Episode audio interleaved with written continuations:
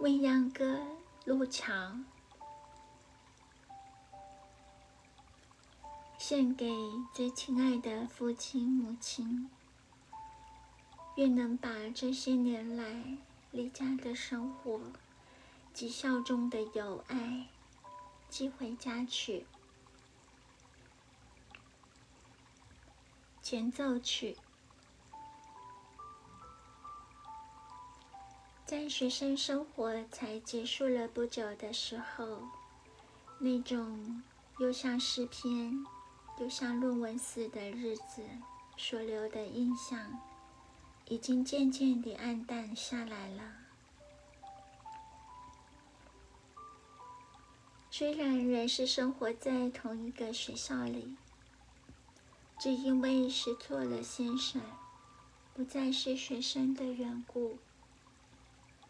已无力挽住在新疆推进的梦潮了。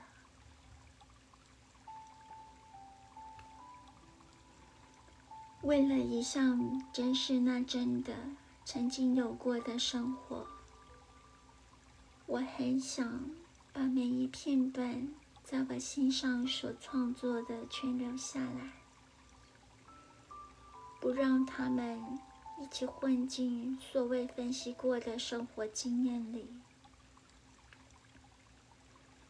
而成了所谓淬炼过的思想，又为了过去的生活是那么特殊，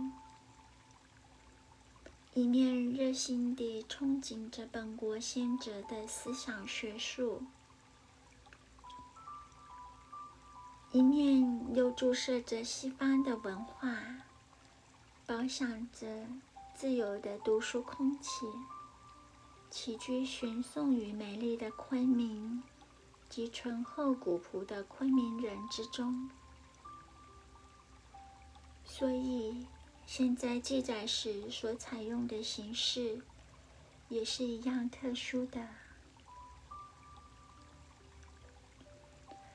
这精神甚至已跳出了故事体力之外，而泛滥于用字、选词和造句之中。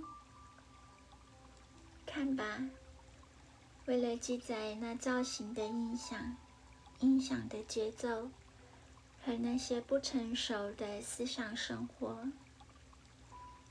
这叙述中是多么荒唐的！